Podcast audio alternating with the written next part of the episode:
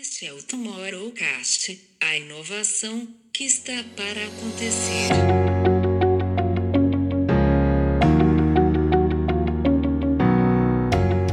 Lá no processo criativo de encontrar soluções para problemas, a gente não está levando em consideração a variável meio ambiente, a variável equilíbrio na Terra, né? a variável impacto na sociedade ao redor. Então, quando a gente traz essas variáveis para a mesa, a gente então começa a pensar em soluções mais complexas, mais difíceis, mas, enfim, com uma probabilidade, vai, é, de ser mais é, integral, pensando aí realmente no longo prazo. Né? Então, enfim, é um movimento cultural. Olá, bem-vindos a mais um episódio do Tomorrowcast. Hoje uma Insight Talk interessantíssima com um grande amigo sobre Food Tech, que abriu uma startup uh, no Brasil, mas já lá vamos. Primeiro às nossas apresentações. Eu sou o João Batista. Eu sou a Camila Tabaque. Eu sou Camilo Barros. E hoje temos connosco o Bruno Moltedo, da CEO e fundador da Let's Fly que é uma food tech e que utiliza insetos e proteína de insetos para consumo e para produção de rações animais. É isso, Bruno? Disse bem? Exatamente, esse é o produto principal. Bruno, diga-me uma coisa, porquê é que os insetos uh, vão salvar o mundo? Os insetos são maravilhosos em vários sentidos, né? É, acho que especialmente aí a mosca soldado negro, é, conhecida como Black Soldier Fly.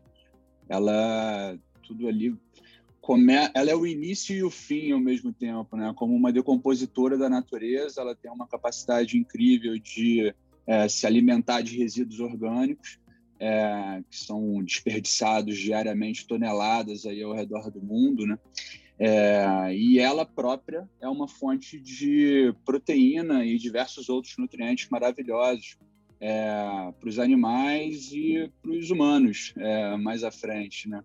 Enfim, então a ideia no final das contas é justamente esse, assim, criar um modelo de negócios que é, ao mesmo tempo resolva ou mitigue né, o problema de é, tratamento do resíduo orgânico que é produzido é, e ao mesmo tempo colocar no mercado uma proteína, uma fonte de proteína e diversos outros nutrientes é, de uma maneira completamente sustentável e regenerativa.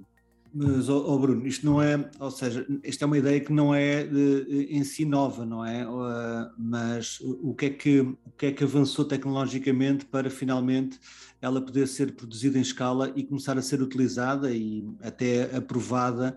Eu venho de um país, aliás, onde uh, nós, nós consumimos insetos, as pessoas é que não se lembram, mas o, o, uh, o português gosta de comer caracóis como petisco, a acompanhar com a sua cerveja durante o verão.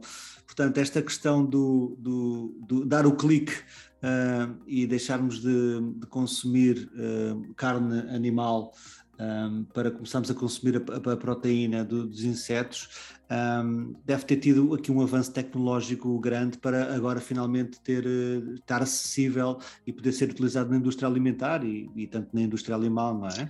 Sim, é, eu acho até mais do que o, o, avanço tecnológico, João, até porque a produção de insetos ela é relativamente simples, né? O ganho de escala é, você acaba trazendo com tecnologia. Mas eu acho que o ponto central de, de mudança, assim, de novidade, é uma percepção mais clara de um futuro é, não tão promissor. Né? E eu vou explicar um pouco melhor. Imagina que 2050 seremos todos 9 bilhões e meio de pessoas no mundo né, consumindo é, proteína e hoje muito focado em carne bovina, né? é, que por si só exige é, muitos alimentos, muito focado em soja principalmente. Então, para vocês terem uma ideia, 75% de toda a produção de soja no mundo hoje é destinada para alimentação animal. É, então, assim, quando você é, volta para o ponto né, de 9 bilhões e meio de pessoas e o que, que isso vai exigir de produção de, de proteína, é, você começa necessariamente buscar outras soluções que não a carne bovina simplesmente, que não, enfim, os modelos tradicionais. Então, aí acaba que, por necessidade, você começa a olhar para o lado e o lado está muito próximo, que são os insetos, que já fazem, enfim, já estão aí né, há milhões e milhões de anos. Na Ásia já é consumido há muito tempo, né? alguns países como o México, por exemplo, também. É, então, acaba que vira um, um, movimento natural. E aí a tecnologia, sim, ela entra como um, uma ferramenta para você produzir insetos é, em larga escala, é, reduzindo custos operacionais, enfim, para que você consiga também é, trazer um preço atrativo para dentro do mercado.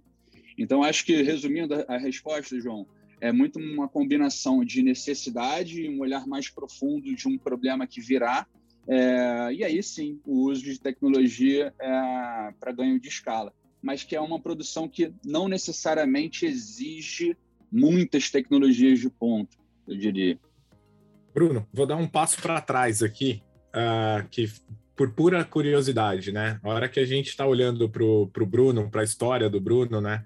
A gente vê, e aí sem demérito nenhum, já, já avisando aqui, a gente vê um histórico profissional teu que passa muito por, por empresas de legado, empresas aí tidas como tradicionais, né? Na área de saúde, na área de educação.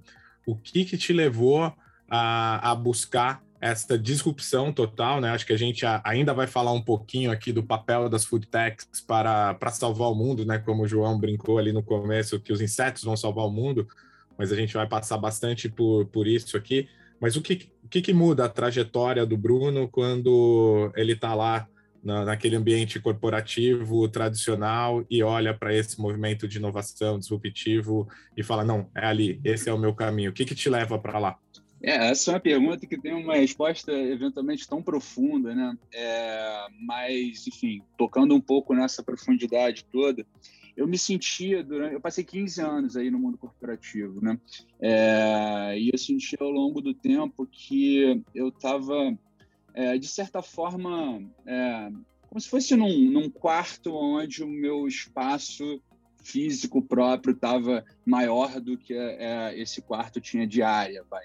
Então eu comecei a querer empurrar essas paredes desse quarto é, e aí até a hora que, enfim, é, a pressão foi tanta que foi um momento, enfim, de disrupção de fato e escolhi um caminho diferente para minha vida. Vi, de certa forma, trazendo agora para um, um, lugar mais pragmático da conversa, né? Vi que o caminho de, de buscar né, essa pseudo-segurança dentro do, do mundo corporativo, não estava sendo um caminho que estava realmente é, tocando a minha essência, a minha vontade mesmo, né? De, de é, deixar a minha própria pegada é, nesse mundo aí que a gente vive. Então, é, eu, eu, eu, percebi que o caminho, de fato, me ouvindo, né, ouvindo esse sentimento interno, era de fato o empreendedorismo. É, e aí, eu, quando essa decisão é tomada, né, e você começa então a pensar no que fazer, é, entram outras camadas de reflexão, né? Então, uma delas é a própria inovação em si. Assim, eu sempre me conectei muito com o tema, sempre gostei de estudar sobre, enfim, sempre me atraí muito sobre inovação de maneira geral.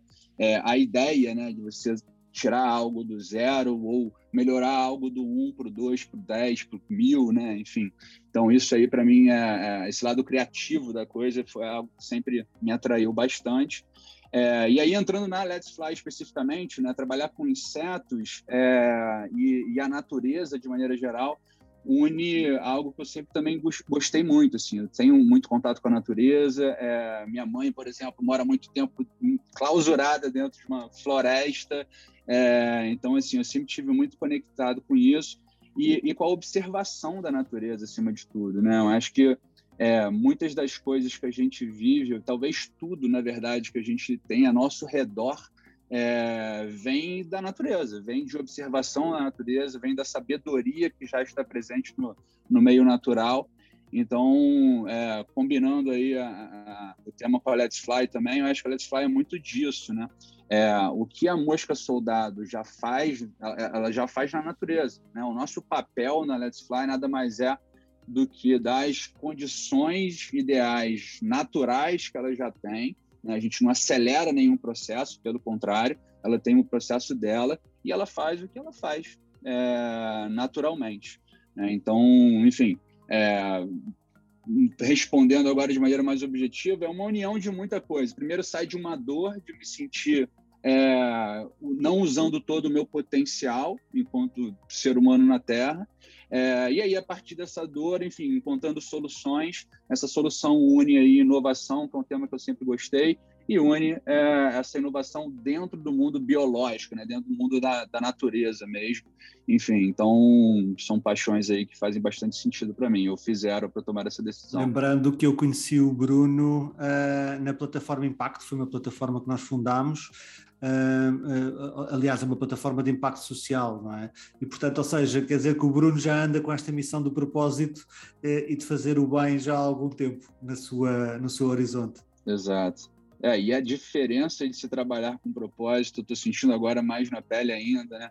É, realmente não é uma outra energia, né? Uma outra motivação. É, eu ia aproveitar e perguntar sobre a gente está falando de, de propósito, né? É, qual que é esse cenário da, da fonte proteica e é, de insetos no mundo hoje, né? Onde é que ela já é usada? É, acho que muita gente é, ainda não conhece tão bem e, e como é que, que a gente né, tem esse cenário atual no mundo e onde estão as oportunidades.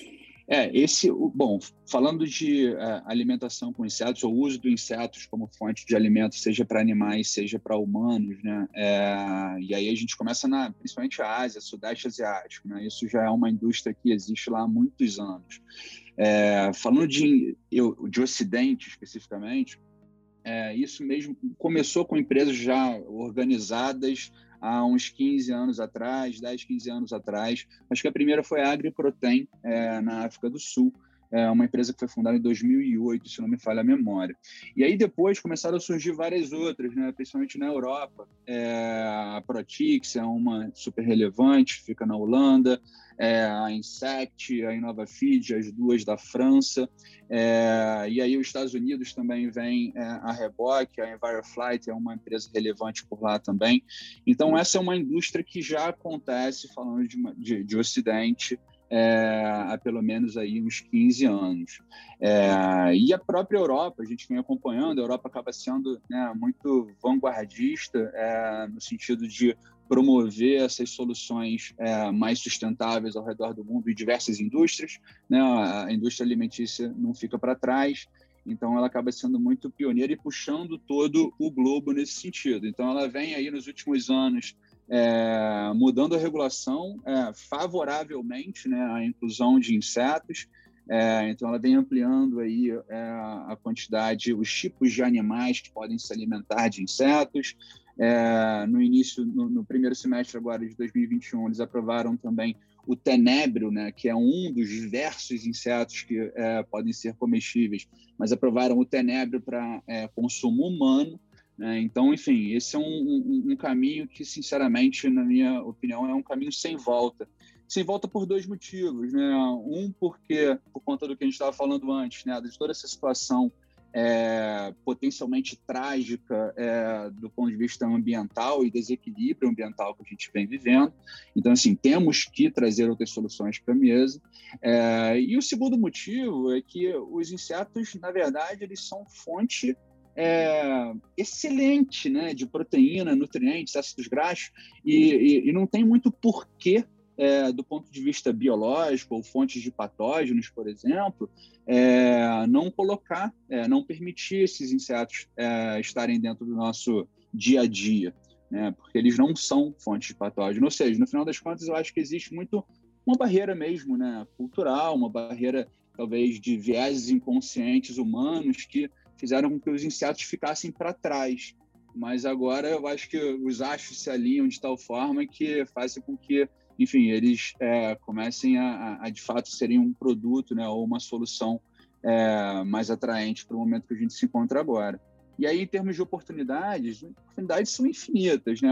Primeiro, uma oportunidade geográfica, né? falando de crescimento dessas empresas que estão se iniciando aí nesses 10, 15 anos a América Latina ficou para trás nesse desenvolvimento. Né? A gente tem uma empresa, é, de fato, consolidada no Chile, chama Food for the Future, é, mas falando do, do, de Argentina, Colômbia, México, Brasil, é, todos esses países têm é, projetos se iniciando. Então, aí já tem uma oportunidade de expansão para empresas, no final das contas, que são novas, como a Let's Fly, ou no mundo internacional, empresas já consolidadas que queiram olhar esse mercado. Então, esse é um ponto. E aí, a aplicação dos insetos. Né? É, então, assim, você tem um mundo né, para ser explorado. Um é a ração animal, é, que é onde a Let's Fly vai focar inicialmente. É, então, como uma, é, um, é um fornecimento dessa matéria-prima, né, de proteína e outros nutrientes para ração animal. E aí, ração animal, muito focado em pets, mas no final das contas, todos os animais é, podem consumir é, insetos. Né? Em especial, aqui na Let's Fly, a gente concentra na BSF. E aí, mais à frente, evoluindo, o consumo humano. Né? Então, tudo que envolve é, oportunidades de é, alimentos para consumo humano. Então, eu vejo muito é, não só o consumo humano de restaurantes, de fato, é, mas nichos específicos, como o mundo, por exemplo, de musculação, né, e o, o, o, lado de esportes, enfim, então acaba entrando como whey protein de insetos, barras de proteína de insetos. É, a BSF especificamente, ela carrega uma carga de extrato etéreo, né, de gorduras, é, elevada, o que também é excelente para o esporte. Enfim, então isso também é um ponto. E tem outros elementos, assim, aí entrando mais na parte de medicina, né? A BSF, ela tem uma, ela ao longo, né, da, da, da vida dela na Terra, né, no, falando do aspecto evolutivo, ela desenvolveu mecanismos internos que são é, mais de 150 tipos de peptídeos específicos que têm uma função antimicrobiana. É, então, o que estuda-se hoje, por exemplo, na BSF, é como fazer o isolamento dessa, desses peptídeos e usarem e a gente poder usar esses peptídeos como é, para, enfim, elaborar medicamentos e é, formas de é, uso para efeitos medicinais, de fato, né, para humanos mesmo e para animais de maneira geral.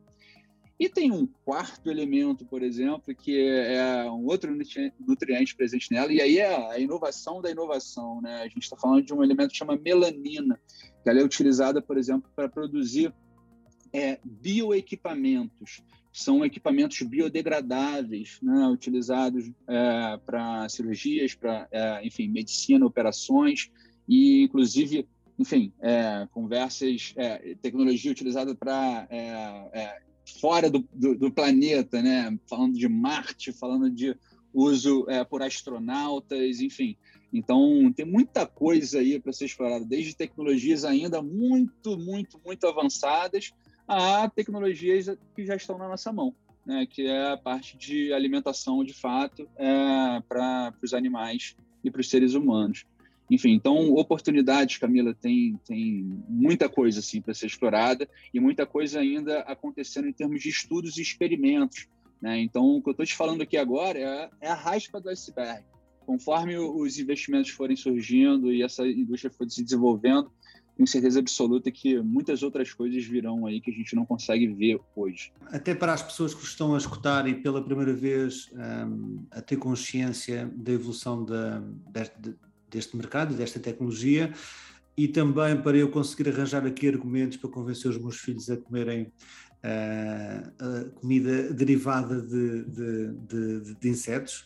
Faz-nos um bocadinho a visita como se estivéssemos agora na vossas, nas vossas instalações. Conta-nos a história como contaste a primeira vez que conversámos, que as moscas uh, põem larvas, mas uh, na natureza a grande parte das larvas são comidas naturalmente, não é? Vocês acabam por proteger, uh, proteger parte dessas larvas que não têm predadores naturais, não é? Portanto, é natural que haja, haja uma produção muito maior desses, desses, desses ovos e, e dessas larvas.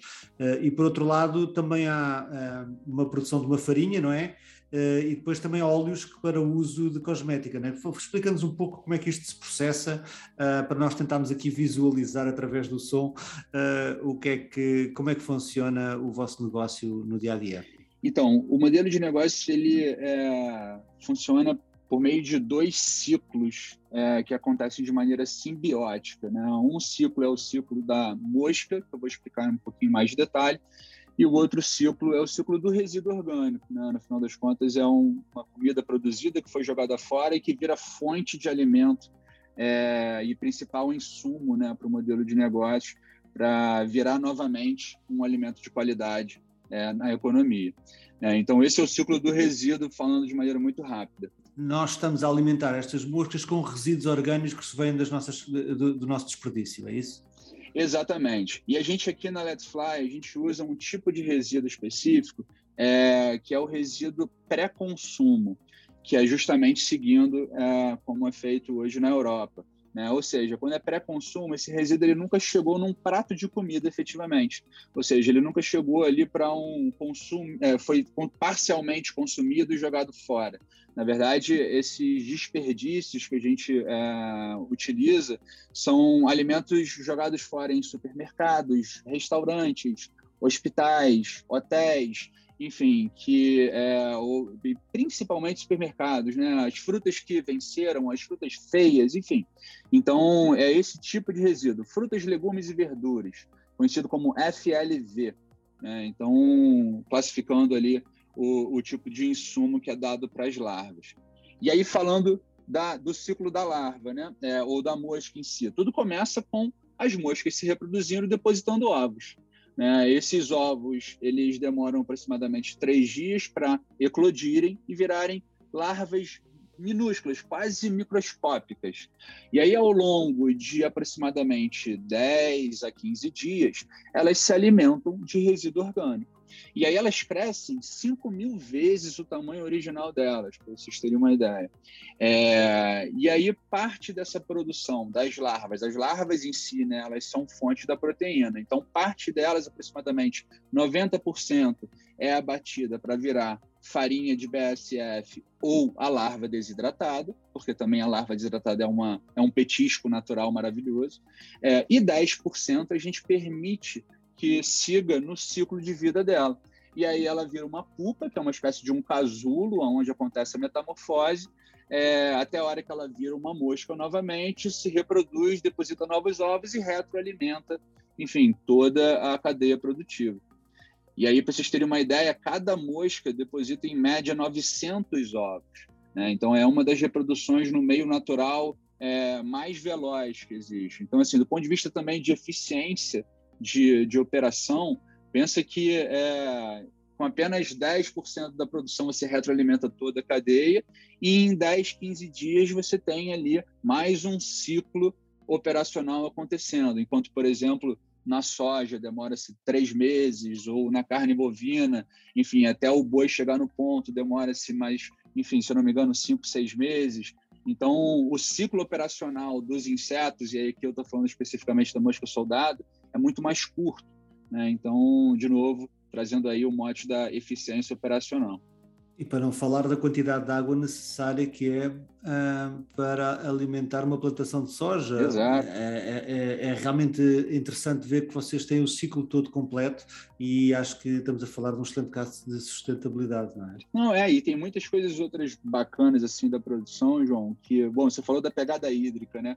É, trazendo um pouquinho de cor também. Para vocês terem uma ideia, um quilo de carne bovina é, demanda aproximadamente 15 mil litros de água é, para um quilo de BSF, arredondando para cima, dá um litro de água. Então é uma diferença muito gritante. É, e durante o processo você não tem perda. Na verdade, eu diria que a perda seria aqueles 10% que a gente destina né, para virarem novos ovos. Então não dá para considerar muita perda. É, há certos resíduos do processo, que são dois. É, um deles é o fraz, que na verdade é um resíduo, porém um subproduto comercializável. O fraz ele é um composto orgânico que, por uma falta de é, melhor definição, a gente chama de composto orgânico, mas na realidade ele é um bioestimulante maravilhoso assim para as plantas.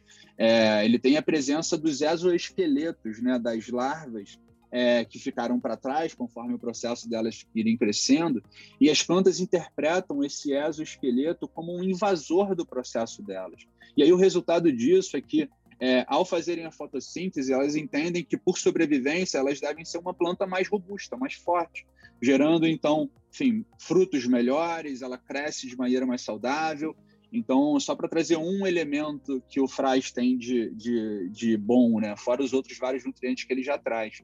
E um outro resíduo do processo, como o João estava falando, são os óleos. Né? Então, ao transformar a larva é, numa larva desidratada e depois numa farinha de BSF, a gente separa o óleo da proteína.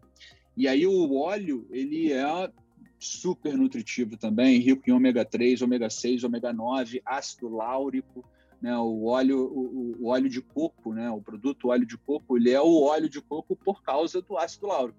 E a BSF, então, ela carrega muita concentração de ácido láurico e é super utilizado aí na indústria de cosméticos, principalmente, assim como na indústria de ração animal, né? Como um, para aumentar a palatabilidade das rações, né? Enfim, então utiliza-se 100% né, da produção, que é muito maravilhoso.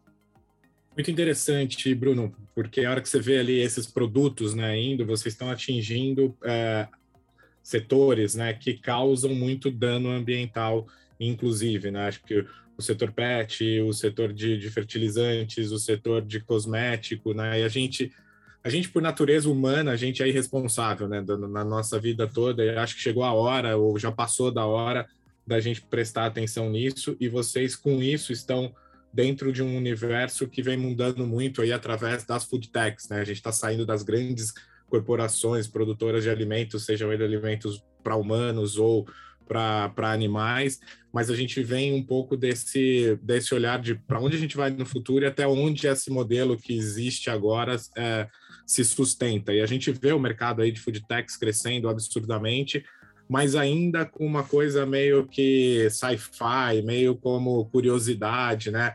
Eu me lembro há muito pouco tempo atrás, eu e a Camila em Austin indo comer Impossible Burger, achando que aquilo lá, mas parecia ir ao museu, parecia ir a um, ver um filme incrível numa tela 3D, sei lá.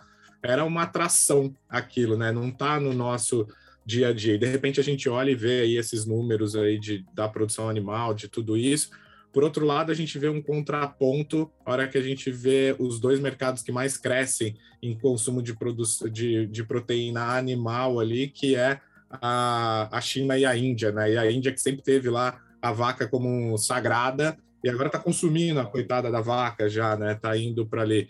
E a gente precisa de uma balança, né? O que você trouxe números aí assustadores quando a gente fala da produção animal e o impacto que eu entendo ali da Let's Fly para é, inclusive, essa produção dessas novas vaquinhas aí que vão ser consumidas tem ali um, um, um é, olhar, pelo menos na, dentro da cadeia ali na, na questão da, da ração, né? É, o quanto esse mercado está evoluindo em termos de, de sustentabilidade, saudabilidade de negócio, que traz uma velocidade desse go-to-marketing para termos produtos de fato na gôndola ali dos supermercados, das pet shops, da, da, da produção lá de, de, de cosmético. Em quanto tempo é, vocês que estão olhando para o negócio entendem que isso vira a chave da curiosidade, do, do interesse, do futurismo, do sci-fi e se torna prática? Uhum. É, excelente pergunta, assim. É, e, e aí é óbvio que aqui está muito a minha, a minha opinião e baseado aqui na minha própria experiência e também um pouco enviesado naquilo que eu acredito, né? É, e aí, enfim, vou responder a pergunta, eu acho que de uma maneira até um pouquinho longa. Mas vamos lá. O primeiro ponto, assim, a, a, a Let's Fly, é, ela se propõe a ser uma empresa talvez é, ela é sim uma food tech, mas ao mesmo tempo ela é uma clean tech, né? E ela é, se propõe muito a ser uma liderança junto com diversas outras lideranças é, rumo a esse mundo aí que a gente está entendendo como um mundo melhor. Eu chamo de mundo melhor esse mundo mais equilibrado, mais integrado, enfim, mais sustentável de verdade, né? Então, é, esse é um, um ponto crucial. E aí, essa é uma temática assim que eu observo tendo mais força ou menos força dependendo da região no mundo.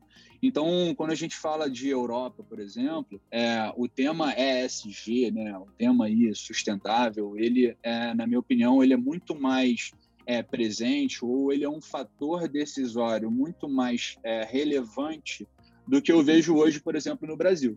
É, muito embora no Brasil isso esteja também começando a acontecer é, e muito puxado pelos próprios consumidores, né, diretos, o varejo mesmo. Então, eu acho que tudo começa com uma reflexão das pessoas físicas, né, que estão por trás, no final das contas, de tudo, né, seja no consumidor, seja, enfim, o diretor ou o CEO de uma determinada empresa, mas as pessoas físicas, de maneira geral, elas estão mais conscientes da, do problema ambiental que a gente está vivendo já há muitos anos e que agora já não tem mais como é, tapar o sol com a peneira. Né? Então, acho que isso é um primeiro ponto. E aí, essas pessoas, elas começam, então, a mudar o próprio comportamento delas. Né? O primeiro, talvez, separando o próprio lixo em casa, é, depois começa, então, a mudar, eventualmente, o hábito de é, dieta, e aí tem o seu próprio cão ou gato, que na verdade é um membro da família e também, enfim, quer fazer com que é, esse cão ou esse gato se alimente de uma maneira que eles entendam correta, e aí eles começam então a exigir das empresas e, enfim, dos produtores dos produtos que eles consomem é, algo diferente, algo mais alinhado com aquilo que eles estão é, buscando aí em termos de esse mundo melhor, mundo mais equilibrado.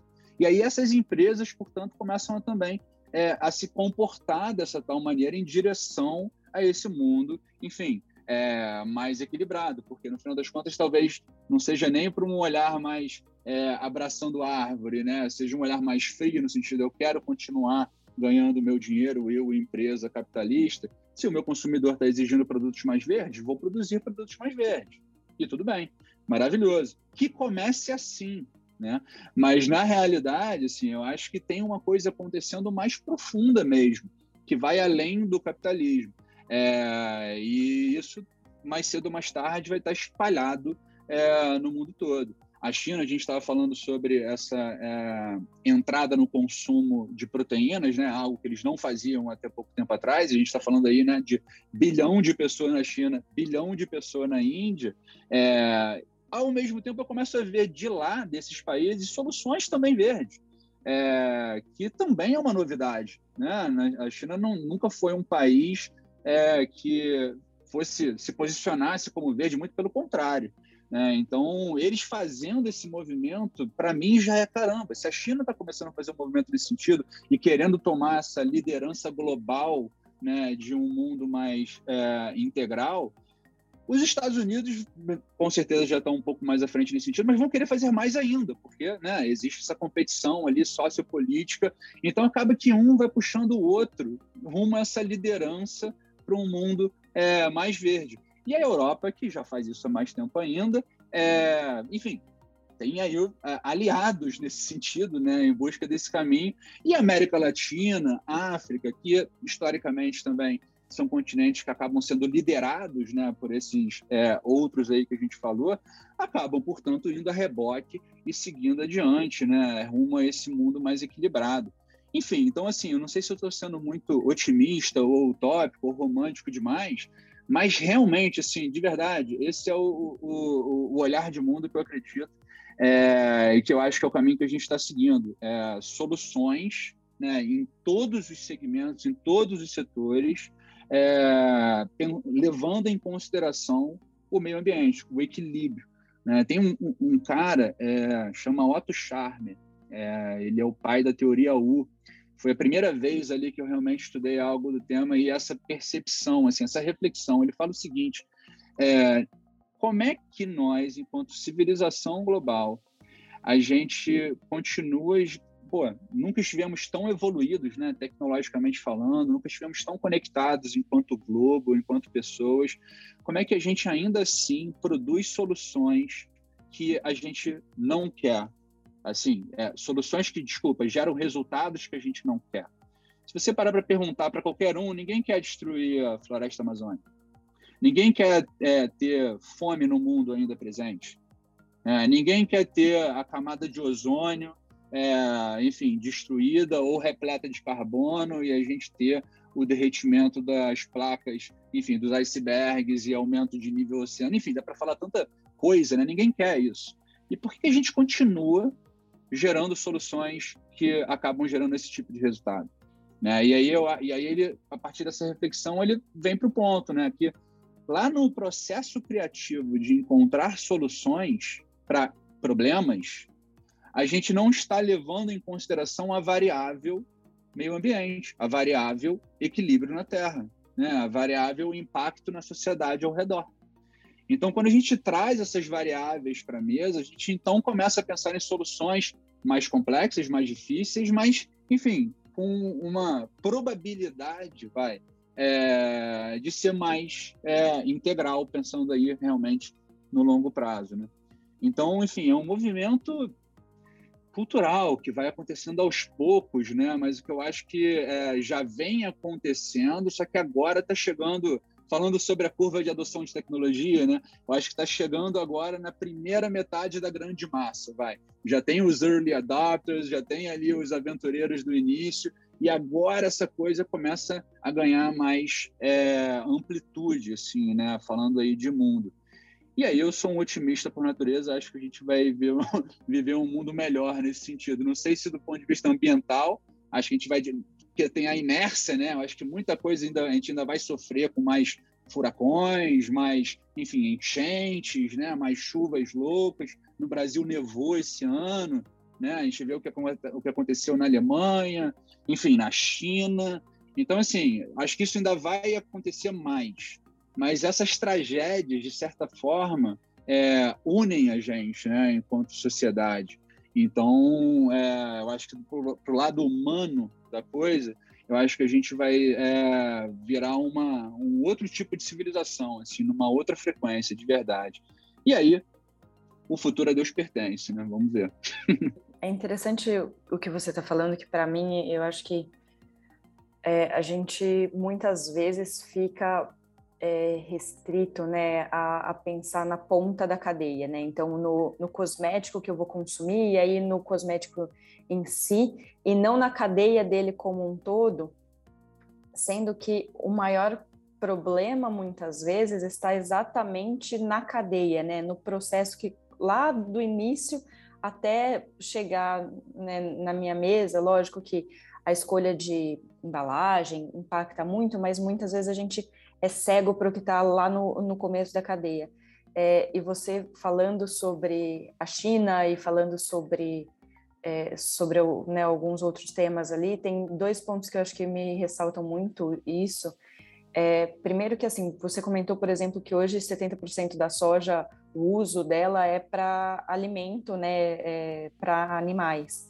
E o quanto a gente não pensa muitas vezes exatamente em reduzir a quantidade de soja né, que é utilizada nesse processo, quanto de repente trazer essas soluções lá para a base, o quanto isso pode melhorar a minha cadeia como um todo, assim como quando a gente fala de China, eu acho que com certeza uma coisa que eles estão atentos é, é que para eles conseguirem evoluir na velocidade que eles querem, o consumo que eles têm hoje, né, as fontes de matéria-prima que eles utilizam hoje, elas não são irrestritas, né? Assim, elas, elas não são infinitas. Eles vão precisar rever essas fontes, né? A quantidade. E aí a gente passa por, por soja, que é um, o maior consumidor do mundo hoje é, de soja, mas a gente passa por metais, a gente passa por plástico, enfim, a gente passa por toda uma série de, é, de matérias-primas aí que eles vão precisar repensar é, para para poder, né, ali continuar o crescimento que eles querem ter, né? Então, para mim, acho que esse é um grande ponto, que é o papel, inclusive, que essas proteínas podem ter em vários ambientes é, da cadeia produtiva. Uhum. Não, sem dúvida. É, vão ter que repensar, assim, não é nem repensar, né? Assim, eles com certeza pensaram nisso, né? Imagina. Ah, e eu acho que assim eles vêm fazendo já movimentos, né, onde eles vêm já é, fazendo investimentos no mundo ocidental, falando de Brasil em especial, assim, tem muitas empresas é, sendo adquiridas por investimento chinês é, em diversos setores. É, eles vêm fazendo isso ao, ao redor do mundo, é, falando do pouco que eu conheço, né, o que alguém conhece sobre é, o sistema político chinês o que acontece lá dentro mas eu acho que um negócio que é unissono é a visão deles de longuíssimo prazo, né? Então eles não pensam em quatro anos, né? Como os nossos políticos aqui no Brasil pensam, é, não sei como é em Portugal. Eles pensam lá no modelo de 100 anos, né? um milênio, enfim. Então, ele já vem se posicionando dessa forma. Então, acho que o, o que eu vejo de movimento interessante da China é que, é, ao mesmo tempo que eu vejo eles fazendo movimentos para esse curto prazo, aí quando eu falo curto prazo, 20, 30 anos, né, de mudança de comportamento é, da civilização, como, por exemplo, agora comendo mais carne, então, eles já começam a se posicionar para atender a essa solução de curto prazo, mas, ao mesmo tempo, vem também trazendo outras soluções para endereçar esse mesmo problema. Né? É, que é bom, eu estou aqui endereçando essa questão de curto prazo, que eu sei que, é, que, que, não é sustentável e que, em algum momento, eu vou ter que endereçar com uma outra solução. Né? Então, acho que eu, eu, vejo eles fazendo um movimento é, duplo assim, nesse sentido. E aí acaba puxando o mundo muito é, a reboque enfim, é um pouco daquilo que a gente falou. Esse comportamento chinês, esse comportamento é, americano, europeu, enfim, da, do mundo que é, a gente vive hoje mesmo, é em direção a essas soluções é, mais verdes, mais equilibradas. É, eu acho que em pouquíssimo tempo também, não sei quanto tempo, mas em breve, né? É, a questão energética vai deixar de ser também uma questão, né? A gente vai ter acesso a energia muito barata, é, tecnologia de energia solar, de geração de energia solar, ela evolui rapidamente, falando também de eólica, a mesma coisa. Então, acho que em breve a questão da energia também vai estar equilibrada. É, enfim, então, são todos exemplos aí né, de é, soluções que trazem a esse equilíbrio é, mais interessante e mais sustentável. E aí, a, a, os insetos eles acabam sendo uma solução nesse sentido também né, como uma fonte alternativa. Quando você fala sobre é, espaço, né, por que a soja é tão problemática? É, a soja ocupa muito espaço. Né? A carne bovina, aí também trazendo um pouco de dado comparando com a BSF, é, para produzir um quilo de carne bovina, é, exige-se mais de 3 mil vezes o espaço que a gente produz BSF. Falando de soja, é algo tipo 800 vezes mais. É, então, assim, é, não tem como. não tem como mesmo. A gente tem que achar essas soluções que sejam soluções mais, mais equilibradas. É, com certeza, escala a gente já sabe que é um problema, né? E vai continuar a ser. E uma outra coisa, como é que é hoje a questão de. A gente sabe que muitas das indústrias, na verdade todas elas, são muito influenciadas pela questão de lobby, né? Tem gente que fala que não gosta de falar de lobby, de influências, né? Mas com certeza as pautas são muito direcionadas. Como é que é hoje a questão é, né, de, de, defensores ou não, ou é, grupos que veem como um problema? É, a, o caso das proteínas, você estava falando sobre a aprovação do consumo de, de algumas fontes aí na Europa, né? Então a gente tem esses processos que precisam ser tramitados. Quais são os movimentos políticos que, que a gente vê hoje nesse, nesse mercado? Excelente pergunta, Camila. É, eu fico refletindo sobre isso também. Já fui provocado várias vezes com essa mesma questão, assim. É, e falando assim de na prática hoje, a gente ainda não sofreu e não sentiu nenhum tipo de é, barreira nesse sentido. E o que eu imagino muito porque também, assim, essas indústrias, falando aí de soja e, e, carne bovina, são indústrias gigantescas, né? Então, assim, hoje, por mais promissor que o inseto seja, ainda é uma indústria muito pequena quando você compara com, com essas gigantes. É, então, enfim, acho que isso é, é uma parte da resposta por não estar tá, é, tendo muita pressão. O negativo, eu quero dizer. É, do outro lado, você tem um mundo regulatório acontecendo, né? Eu estava te explicando, explicando agora né, no início aqui do nosso papo os movimentos que vêm acontecendo na Europa, que acabam trazendo também Estados Unidos, acabam trazendo também o Ministério da Agricultura aqui no Brasil, é, enfim, o que eu acompanho da Argentina também, Chile, enfim, tudo isso, é, todos os movimentos regulatórios favoráveis à inclusão é, dos insetos. Então, enfim, isso aí também está tá acontecendo, me sinto tranquilo. E aí, então, um, ter, um terceiro caminho aí, que é, é, uma derivada né, disso tudo, que eu é, acho que faz sentido, e eu vejo alguns movimentos também que corroboram com essa tese, é que a, a empresas de carne bovina, empresas tradicionais de produção de carne, elas estão, é, algumas delas ou é, organizando um fundo ou fazendo de capital próprio efetivamente, direto pela própria empresa, sem a, construção de um fundo, mas investindo em startups, desculpa, food techs de maneira geral, é, que tragam inovação dentro do mundo de alimentos, é, inclusive produção de insetos. Então, o que eu vejo é elas meio que se juntando com essas novas soluções que estão surgindo, é, e mais do que isso, elas próprias investindo, de forma que, portanto, elas ganhariam controle, né, ou certo controle sobre essas inovações acontecendo. E aí trazendo para um, um, caminho mais favorável, segundo a ótica é, dessas grandes corporações. Né? Então, eu, eu acho que, ao mesmo tempo, é uma, é, um, é uma estratégia de defesa do próprio mercado, que hoje gigante não sofre tanto na, na realidade com, com a entrada dos insetos, e ao mesmo tempo também, eventualmente, abrindo né, fontes de inovação. É, de repente, digamos, sei lá, vou falar aqui de uma BRF, que foi que me veio à mente. É, imagina a, BRF, a BRF escolhendo ter uma linha, uma vertical de produção de proteína de insetos né? Enfim, ela seria provavelmente a maior, né? Também do mundo, porque não? Pelo menos tem capital e recursos para isso. É, e ela melhoraria talvez uma a questão de imagem, se é que ela tem alguma coisa é, da imagem é, negativa atrelada a essa não sustentabilidade do próprio da, do processo produtivo dela.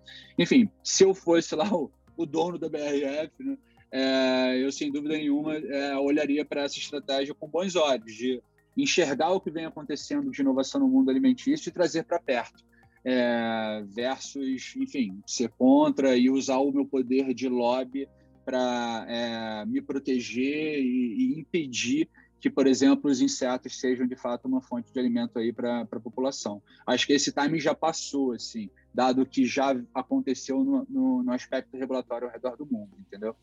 Bruno, pegando esse ponto do, do investimento, é, é, um mercado, você falou de SG lá atrás, que é uma tese aí também que está muito focada né, no investimento, não só de, dos, dos, grandes investidores, mas acho que na população em geral, buscando fundos de SG e tudo, pela entendendo que é o caminho mesmo que a gente está tomando ali para o futuro. E olha que a gente, olha, quando a gente olha ali né, para o mercado das agtechs e das, das foodtechs e afins, você vê ali essas empresas se destacando muito nessa questão do, do investimento, né? Desde uma Impossible Foods, uma Beyond Meats lá no, nos Estados Unidos, que já estão altamente capitalizadas e já incomodam né, esses grandes do, do setor, né? Eles já, elas já são grandes no, no, no setor de, de alimentos. Você vem aqui para o Brasil, ali o Marcos Leta, né, com a, com a Fazenda do Futuro, também muito capitalizado, já recebendo investimento. Aí vindo perto da gente aqui, falando de Notco, ali no, no Chile, com o investimento do Jeff Bezos, olhando para isso. E a Let's Fly, como é que, como é que vocês estão aí nesse, nesse go-to-market?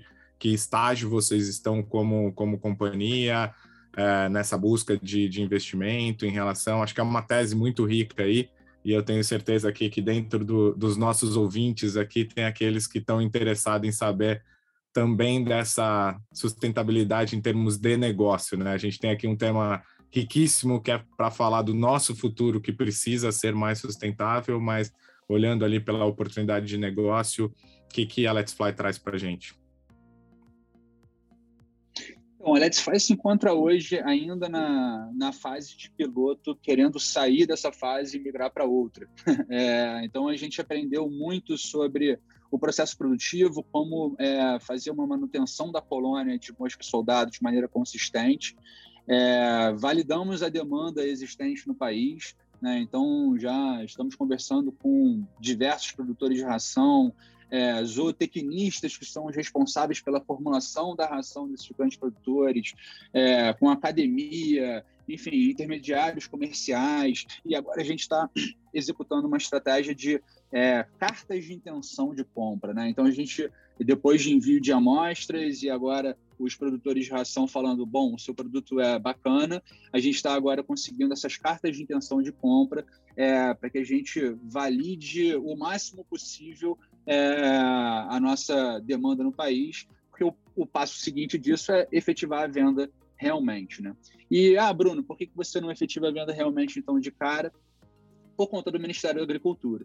É, então, essa é uma indústria que no Brasil muitas empresas é, trabalham sem o que é chamado de CIF, que é o, o, documento que o Ministério da Agricultura te dá, é um número é, que, no final das contas, permite que você é, possa operar a sua companhia e fazer a receita formal dela. Né? Então, como eu estava falando, esse é um mundo que às vezes é informal, muitas empresas atuam dessa forma, a Let's Fly é, não será uma delas a gente olha a empresa de fato para ser uma empresa é, relevante, grande, e atuar realmente com os grandes produtores que atuam aqui no Brasil e que exigem dos seus fornecedores é, o bendito CIF. Então, esse é o, o, um dos objetivos aí dessa próxima fase pós primeira captação, é, é a obtenção do CIF. Para que a gente tenha o CIF na mão, a gente precisa construir a nossa primeira planta, que é o que a gente chama de a planta 1.0 que é o nosso equivalente ao MVP. Ela é 10 vezes maior do que a nossa planta atual, o nosso piloto, mas 40 vezes menor do que vai ser a última versão, de fato, da planta é, é full expanded. Né? Então, a gente vai fazer a construção dessa planta, e enquanto a gente está com a produção, a gente imagina que o Ministério da Agricultura demore aí aproximadamente entre 8 a 12 meses, o processo até a obtenção do CIF, a gente vai estar tá produzindo. E essa produção ela vai alimentar experimentos científicos aqui no país para agregar ainda mais a bibliografia internacional que já existe em cima da BSF. Então a gente já vem conversando com a Embrapa, o FRJ, o Rural, é, FAPERJ, enfim, institutos de pesquisa aqui no país é, e já desenhando esses experimentos, enfim, para a gente começar a colocar em prática agora no mês que vem, já os primeiros deles, é, e amostras para clientes. Né? Então, aprofundar ainda mais essa relação é, comercial aqui no país, para tudo isso culminar ao final dessa fase de MVP com um CIF. Né? E a gente já tendo essa é, identificação de quais são os clientes, como é que eles querem receber os produtos, qual é o tipo de embalagem. A gente vai ter toda a validação científica por trás, então já tendo rodado N experimentos ao longo desses 8 a 12 meses, é, e já tendo também passado por mais um tempo fazendo a operação, né, experimentando a operação de fato, que ela vai ser escalada é, a partir do momento que a gente tenha o CIF na mão e a gente fizer a rodada de equity de fato. Então, respondendo sobre as captações, né? A gente está entrando agora, é, daqui a duas semanas, oficialmente, né, na, na, no primeiro roadshow da companhia, onde a gente vai captar 4 milhões de reais. Né, onde a gente está dividindo esses 4 milhões de reais em 2 milhões para Family and Friends e 2 milhões para investidores, digamos, mais profissionais, onde entrariam aí os investidores institucionais, investidores anjos. Né? E aí a gente teria os recursos suficientes para passar por esse ano, fazendo os objetivos que eu acabei de descrever, e aí vai culminar, então, ao final desse período com o CIF na mão, onde a gente vai ter muito mais certezas né, em relação a, a, a esse mercado, ao tamanho dele. Que existe a demanda, que existe interesse, isso a gente já sabe. O que a gente não sabe é qual é o tamanho disso, porque isso pode ser do tamanho que a gente já tem validado, o que já é grande o suficiente, mas ele pode ser infinitamente maior. O mercado de ração no Brasil ele é o terceiro maior mercado do mundo. Né? Então a gente está falando aí de um mercado é, de 13 bilhões de reais de faturamento ano. É, então, isso é 0, se, a, se a Let's Fly cumprir todo o, o tamanho que ela pensa para uma planta, a gente teria 0,46% do mercado. É, então, assim, é um mercado que tem um tamanho muito gigantesco para ser explorado. É, e aí é importante a gente ter todas essas validações ao longo desse ano para eu saber exatamente o quanto que eu vou precisar é, captar no equity. Tipo, eu posso captar desde 20 milhões de reais, que é a nossa previsão hoje, ainda numa visão bastante conservadora, mas essa captação ela pode ser de 10 vezes mais, né? Porque exige, existe aí um mercado que a gente vai, enfim, é, validar para calibrar justamente o tamanho é, dessa captação. Né? Então, enfim, esse, esse ano agora que a gente vai entrar é o ano mais crítico para a companhia, é, ainda numa pequena escala, porque esse é um negócio que exige escala, é, mas ao mesmo tempo que a gente já conseguiu validar até hoje, nos deixa assim realmente muito confiantes assim é, de que temos um mercado bem bem relevante aí para atuar e de novo né falando só do mercado é, de alimentação animal. A empresa ela tem uma visão de longo prazo de, sem dúvida nenhuma, entrar no consumo humano é, e ser um agente relevante aí no combate à fome. E aí é um mercado é, bem maior aí do que a gente está falando em relação ao mercado animal. Pegar dois pontos que você trouxe aqui agora, Bruno. Um é que a gente está falando de, de, da confluência de dois mercados muito fortes, né? Você está falando de um mercado de futuro, que é esse olhar. Então, só validando a tese aqui, a minha pergunta sobre investimento, se eu pudesse, se eu tivesse esse é, esse poder de recomendação, eu ia recomendar todo mundo olhar para a tua tese para poder trazer isso, porque a gente está falando de um mercado que está olhando para o futuro, para soluções ambientais ali, trazendo todo o conceito de SG e cruzando com o mercado que foi o mercado direct to consumer que mais cresceu no Brasil no último ano, que é o mercado pet. Então, na hora que a gente fala aí das pet techs e de tudo, elas também estão mudando a categoria pet, né, que também foi muito tratada ali como subconsumo, como subprodutos e afins, e agora está trazendo muita tecnologia, muita diferenciação, olhando para a qualidade e tal. E a gente está falando de duas coisas que vão se convergir, né? O teu negócio com o negócio da indústria pet ali em geral, mais a indústria de beauty, que é a terceira que mais cresceu no direct to consumer no, no Brasil no último ano, com toda essa coisa do cuidado ambiental, né? A Camila comentou ali do produto lá na ponta, o produto lá na gôndola, quando a gente está buscando produtos sustentáveis e você está trazendo a cadeia, você está colocando ali. Então, só validando aqui, e a minha pergunta foi provocativa, muito mais para o nosso é, ouvinte ali que está acompanhando essas mudanças, esses olhares para o futuro que, que a gente traz. Mas eu queria trazer um ponto, né? A gente está aqui no Brasil, falando de Brasil, o João está lá em Portugal, e, e Portugal e a Europa como, como um todo é, são mercados muito mais maduros, não pela por ser o velho continente, como a gente está acostumado a dizer, mas por de fato ter uma evolução, acho que até do potencial humano quanto do potencial de negócio, com legislações que protegem, incentivam e afim. E a gente vê muito isso na hora que você pega a, as organizações ali de, de governos e de categorias e tudo, em qualquer setor você vê essa, por ter um negócio aqui, vamos proteger, vamos fazer acontecer. E conversando com o João esses dias, ele, tá, ele falou dos filhos dele ali, acho que foi de uma forma prática, não foi de uma forma teórica. É, o produto é, baseado em insetos está na gôndola no supermercado. No, em Portugal já, né? Você pode ir no mercado e comprar uma barra proteica de insetos, você pode comprar uma, uma série de coisas lá. Eu queria só que o João falasse um pouco disso, porque a gente está aqui focado em algo que parece que ainda não está ali acontecendo de muito futuro, mas é uma, uma realidade ali. E como é que está esse movimento em Portugal, João? Dá para ir lá comprar no continente? Dá, você pode ir no continente ou pode ir no Auchan comprar o, o, as suas barras. Provavelmente você não vai saber que está a comprar uma barra que é produzida através de larvas de, de insetos.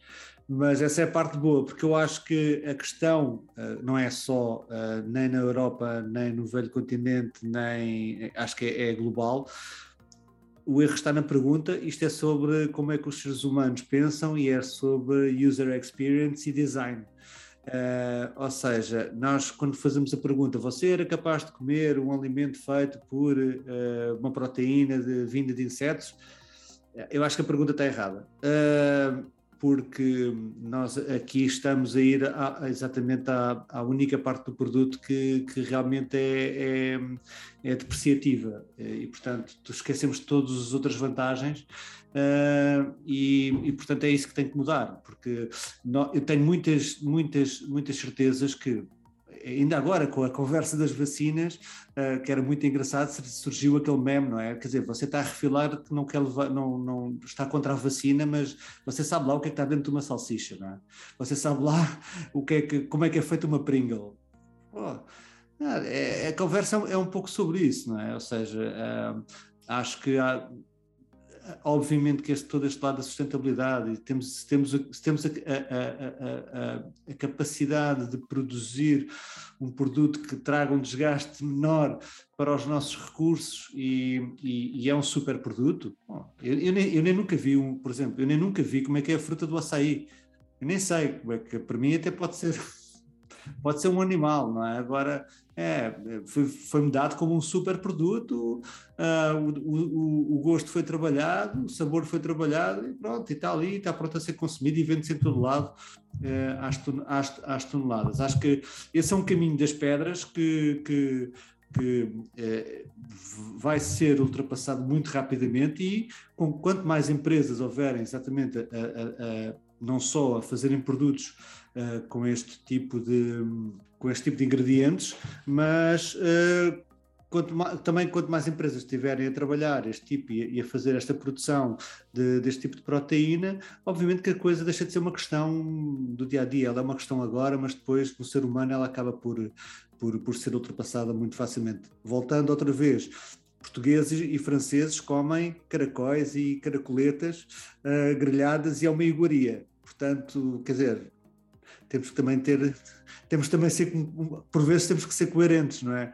Portanto, não... É engraçado, João, só para fazer um, uma observação aqui, que quantidade de barrinha de proteína que eu já comi e eu nunca perguntei do que, que era proteína, né? É uma barrinha de proteína, ninguém pergunta do que, que é. Quem é que vai para o ginásio e está a ler os ingredientes e sabe lá o que é que.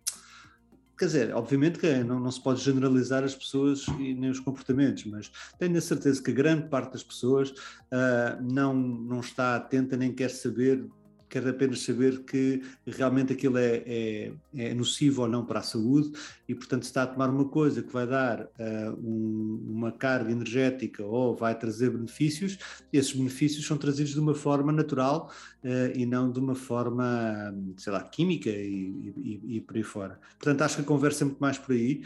Uh, e acho que é uma não conversa, ou seja, é, quer dizer, porque não há questão, assim, o benefício está aí, não, não é, ah, agora vamos acabar então com a produção de insetos, da proteína vinda de insetos, porque realmente as pessoas não gostam.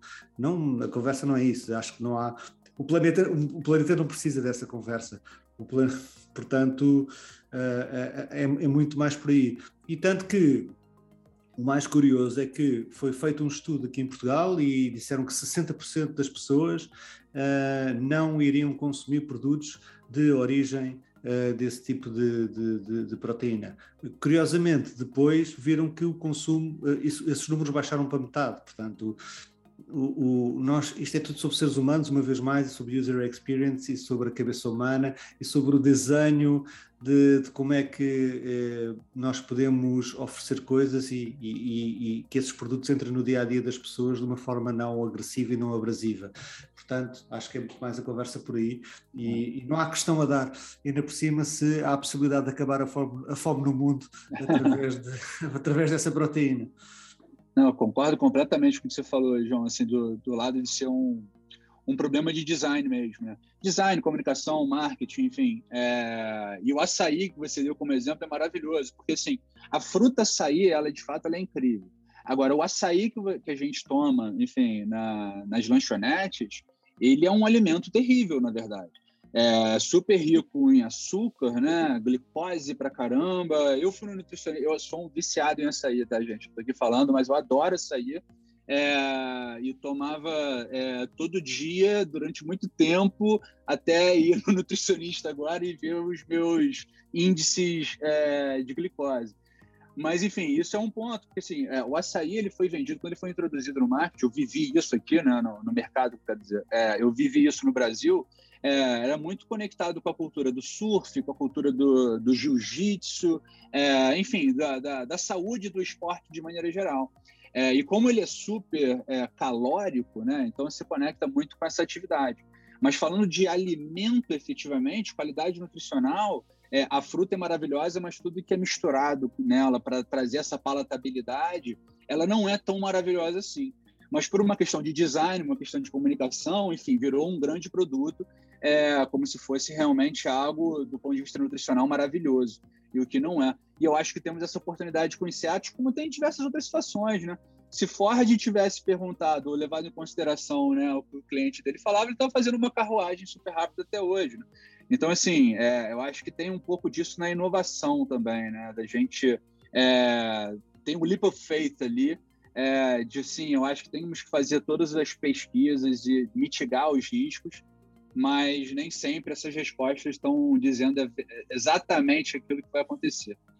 Bruno, uh, esta conversa dava para horas e horas uh, e fica já marcado aqui um chopp ou, ou, uma cerveja ou um copo de vinho no futuro para, para darmos continuidade a isto.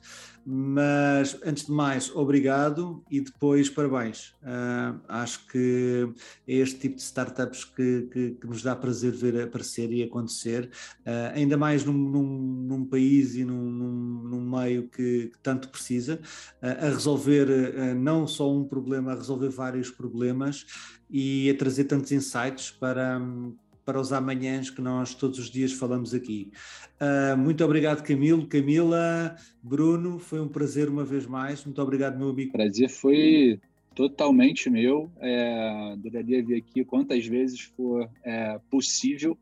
É, parabéns aqui pela dinâmica e vamos voar, né? vamos voar juntos. E seguimos aqui no Tomorrowcast uh, com mais Insight Talks. Fiquem por aí, não se esqueçam que nós estamos numa série especial de Intelligent Creative uh, Series uh, oferecida pela VidMob. Vão, vão, vão ter, vamos ter aqui mais conversas muito interessantes, não percam também.